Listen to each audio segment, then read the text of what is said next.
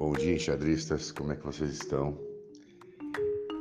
Espero que jogando muito online. Espero que levando o xadrez no seu nível mais essencial, que é o encontro, que é a busca por saídas criativas e o encontro também uma ponte entre a razão e o coração entre a lógica e o sentimento. Pois não. Vamos lá. Hoje a gente queria falar um pouquinho aqui para vocês sobre o sono, né?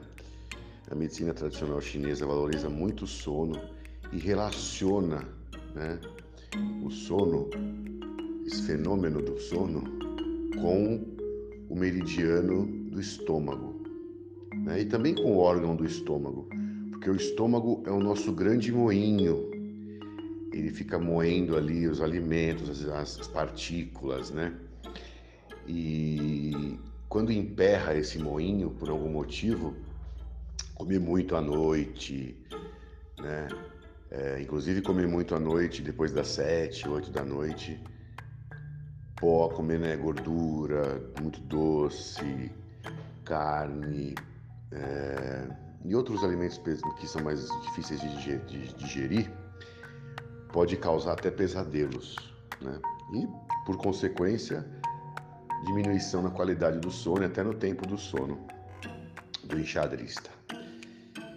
Então, para manter um, uma qualidade de sono é, suficiente, satisfatória, é importante estar com o estômago em dia, digestão em dia, comendo alimentos que, né, que seu corpo consegue digerir, fazendo uma reverência a esse alimento, agradecendo, se harmonizando com ele antes de comer, depois de comer, também é muito importante.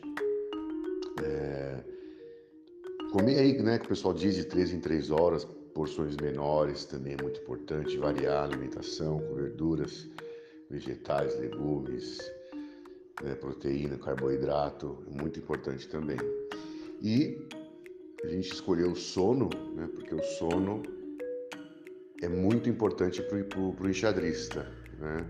Se você tiver uma noite ruim de sono, no outro dia você com certeza não vai render bem no seu treino, nos torneios, nos exercícios de tática, nas aulas de xadrez. Né? Não, vai render, não vai render bem no seu dia a dia. Então tá aí uma dica legal, né? Tem um ponto do estômago que é interessante quando tiver pesadelo, quando tiver com o moinho emperrado, com o estômago emperrado, que é no segundo dedo do pé. Né? Tem o primeiro dedo, o dedão do pé, o segundo dedo, que é o dedo do meio ali do pé.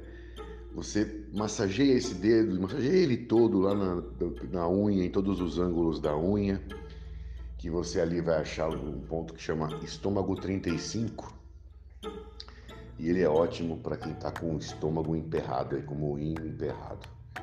Tá certo? Um abraço aí. Espero que vocês estejam gostando dos nossos áudios. Um abraço para Alejandro e até a próxima.